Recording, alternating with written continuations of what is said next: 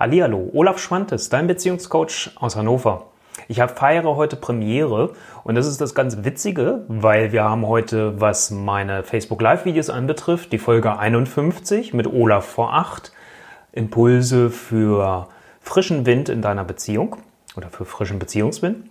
Und gleichzeitig ist es die dritte Folge meines ganz neu gestarteten Podcasts. Und ähm, das heißt, das füge ich heute mal zusammen. Und ähm, weil es gibt immer mehr Menschen, die sagen, ich möchte gar nicht so sehr ein Bild sehen, sondern ich möchte lieber auch den Ton haben. Oder ich höre eher mal beim Autofahren, beim Bügeln oder sonstigen Dingen irgendwo eher einen Podcast, als dass ich ein Video gucke. Und deswegen habe ich mir gedacht, es ist vielleicht an der Zeit, genau damit zu starten. Also, willkommen zur Folge 51 beim Facebook Live oder vor 8 und willkommen zur Folge 3 beim Podcast Frischer Wind für langjährige Beziehungen. Olaf Schwantes, mein Name, den hatte ich ja schon gesagt. Thema heute, Dreiklang in Beziehungen. Und äh, so gelingt Entfaltung und Feiern, habe ich so ein bisschen als Untertitel genommen. Und ich möchte mit dir heute darüber sprechen, was braucht es eigentlich? Ich habe ja letztlich schon mal eine Folge dazu gemacht, äh, muss Beziehungsarbeit immer so schwer sein? Und möchte heute einfach mit dir darüber sprechen, was aus meiner Sicht einfach hilfreich ist und wichtig ist, damit wirklich Beziehung auf der einen Seite gelingen kann und auch die Weiterentwicklung und die Entfaltung von euch beiden innerhalb der Beziehung gelingen können. Das ist mein Ziel heute, mit dir darüber zu sprechen. Gut, lass uns starten. Also, ich sage dir mal die drei Begriffe, worum es mir geht, was ich als Dreiklang bezeichnet habe. Und äh, das erste ist das Thema Reden. Wird dich wenig überraschen.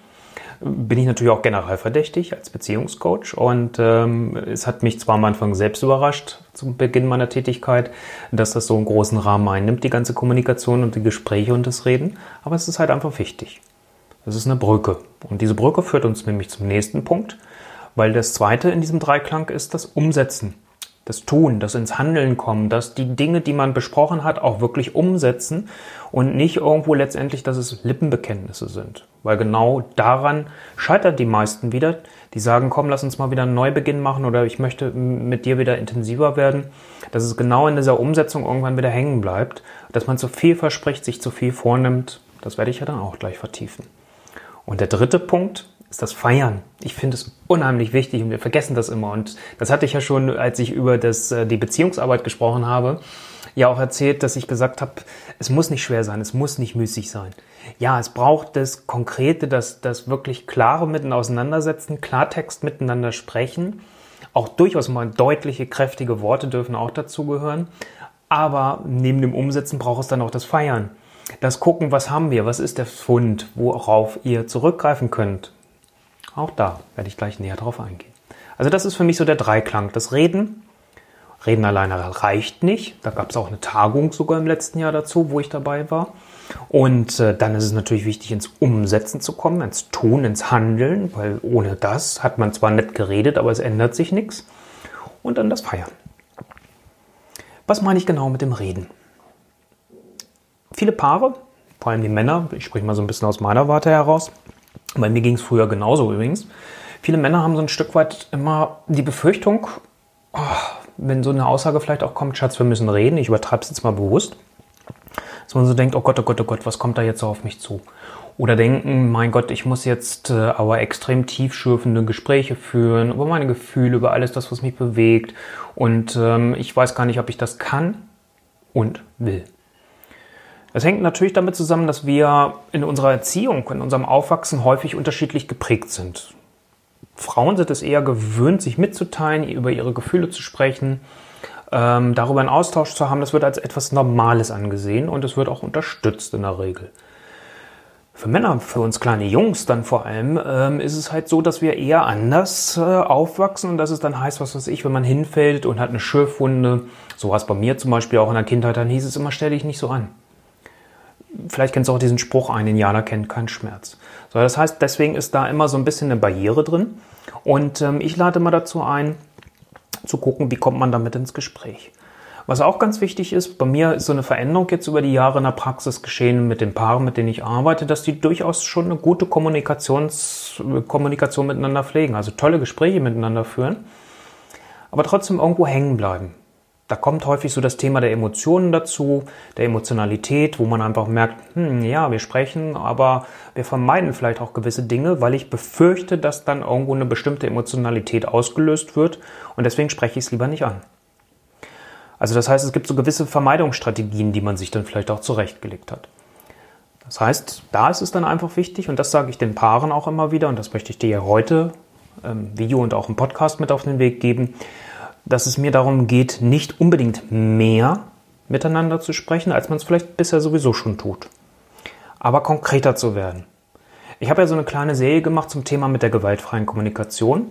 Für die Podcast-Hörer, das werde ich nochmal später irgendwann neu aufnehmen. Es gibt aber eine Videoreihe dazu. Ich werde das in den Shownotes dann beim Podcast auch verlinken, dass du die Videos dann schon mal sehen kannst.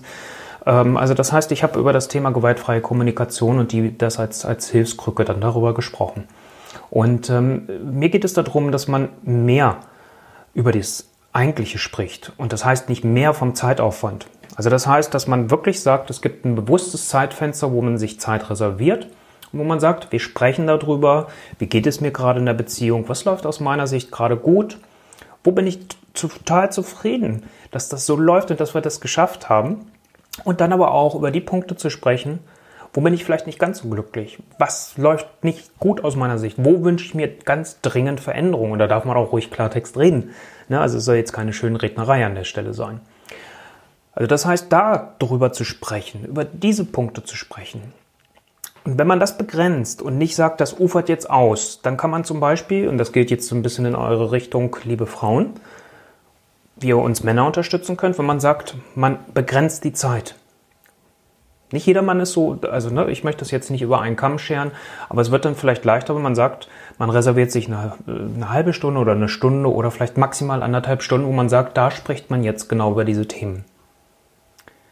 Und jeder kriegt die gleiche Zeit, sodass man da in den Austausch kommt und überhaupt mitkriegt, was bewegt den anderen, was ist bei dem anderen los, was sind so die Dinge, die einen gerade steuern und ähm, ja, wo, wo es einfach auch bedarf, dass man sagt, ich möchte was verändern. Vorteil ist, wenn man dem eine Regelmäßigkeit gibt, man hat so eine Art Frühwarnsystem, was man sich installiert. Und es kommt nicht so überraschend, dass man auf einmal sagt oder feststellt für sich, ich bin so unglücklich und unzufrieden in der Beziehung, sondern man hat sich damit etwas Frühzeitiges geschaffen.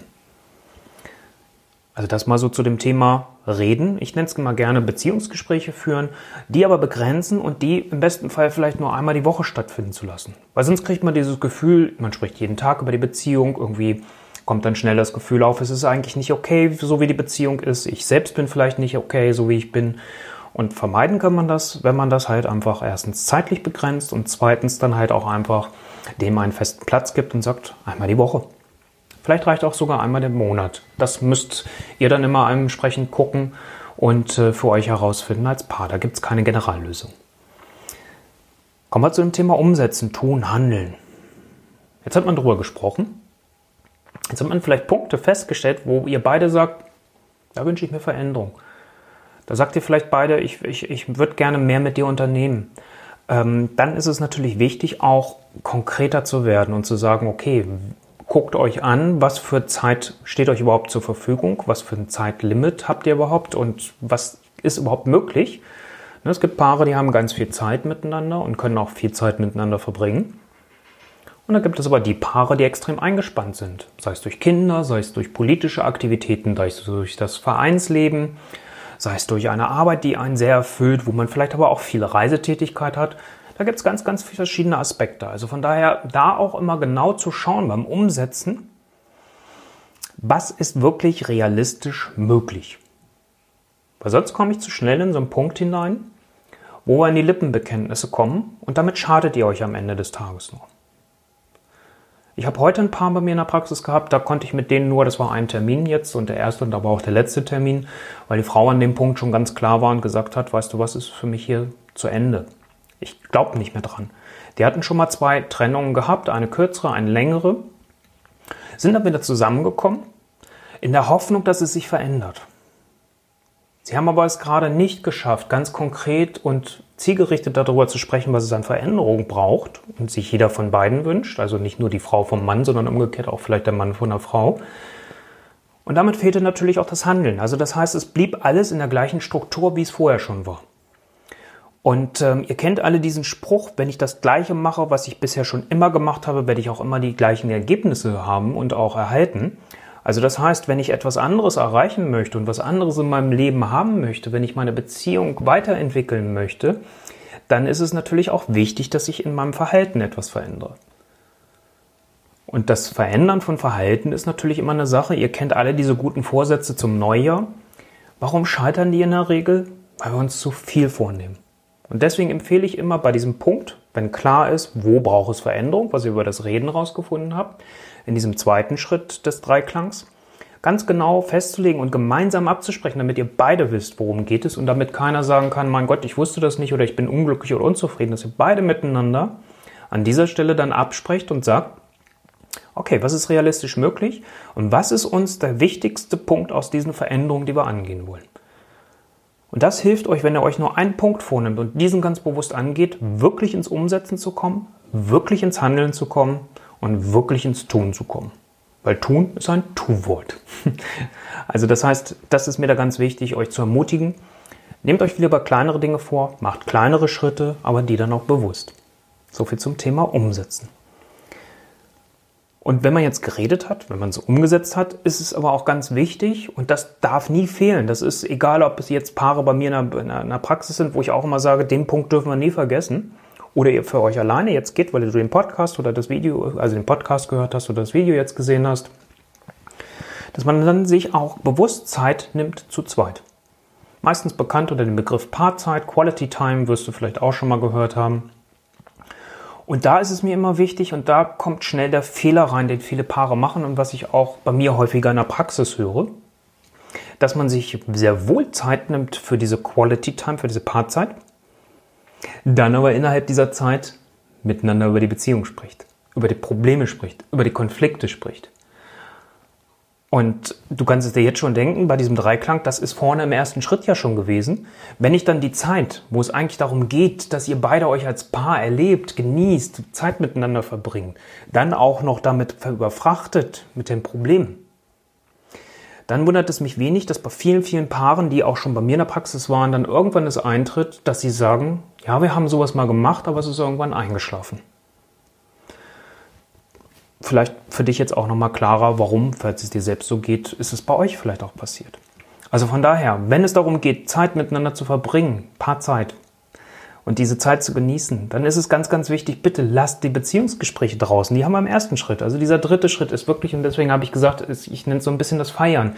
Sich feiern, sich genießen, die Zeit ganz intensiv miteinander wahrzunehmen weil gerade viele Paare, die extrem eingespannt sind, wenig Zeit haben. Und dann sage ich immer, dann bitte nehmen Sie sich diese Zeit und genießen Sie. Und wenn es eine Stunde ist, aber wenn ich die intensiv miteinander erlebe, dann bringt mir das viel, viel mehr, als wenn ich in diese Zeit auch noch das andere mit hineinquetsche. Also von daher feiern, was man schon erreicht hat. Feiern, worauf man stolz ist. Feiern darauf, dass man miteinander zusammen ist. Feiern darauf, dass man schon vielleicht viele Jahre miteinander unterwegs ist und es geschafft hat. Feiern, dass man vielleicht wundervolle Kinder in die Welt gesetzt hat. Feiern, was auch immer das ist, wo ihr beide das Gefühl habt, da sind wir stolz drauf. Das ist das, was wir erreicht haben. Das ist das, was, was, was, worauf wir zurückgucken können und was wir vielleicht auch hier hinterlassen, wenn wir irgendwann einfach mal aus dem Leben scheiden. Und was so eine Unterstützung sein kann, ist dann, ich habe auch mal schon mal ein Video dazu gemacht, zu dem Thema Bucketlist. Und die Bucketlist, also diese Löffelliste heißt es ja auf Deutsch, für diejenigen, die nicht wissen, was das ist, ich muss immer dran denken und denke immer, das weiß jeder, aber es ist vielleicht nicht jedem bekannt. Die, die Bucketlist heißt letztendlich erstmal, was möchte ich gerne noch erleben in meinem Leben? Erstmal allgemein für jeden alleine, bevor ich meinen Löffel abgebe, sprich, bevor ich sterbe, bevor ich aus diesem Leben scheide. Und das kennt man vielleicht meistens als Bucketlist für einen selbst. Es gab mal vor Jahren diesen Film Das Beste kommt zum Schluss, ähm, wo die Jack Nicholson und ich vergesse es jedes Mal. Bitte vielleicht schreibt mal irgendjemand in den Kommentar äh, den Namen rein. Bei den Podcast-Hörern kannst du es ja jetzt nicht, du wirst es dir dann vielleicht denken. Ich vergesse leider jedes Mal den Namen des anderen Schauspielers. Ich glaube, ich muss es gleich mal googeln nach, nach der Aufnahme ähm, wo es darum geht, wo sie sich nochmal die Lebensträume sich erfüllen, mit einem Fallschirmsprung. Also die leben im Seniorenheim und machen sich gemeinsam auf den Weg und unterstützen sich, das noch zu erleben. Und da habe ich irgendwann mal im Januar, als ich ein Paar bei mir hatte, die über zwei Tage mit mir zusammengearbeitet haben im Stück, So gedacht, ach, das wäre eigentlich ein ganz schöner Abschluss, mal sowas als Paar zu machen. Wie so einen gemeinsamen, äh, ja, die, diese gemeinsame Liste. Und äh, das wäre noch so die Empfehlung, die ich dir hier mit auf den Weg geben möchte, damit dir das Feiern leichter fällt. Ähm, äh, gemeinsam eine Bucketlist, also eine gemeinsame Liste anzulegen, ähm, was wollt ihr beide noch miteinander erleben? Was sind so die Dinge, wo ihr sagt, hey, das wäre toll, wenn wir das noch schaffen würden?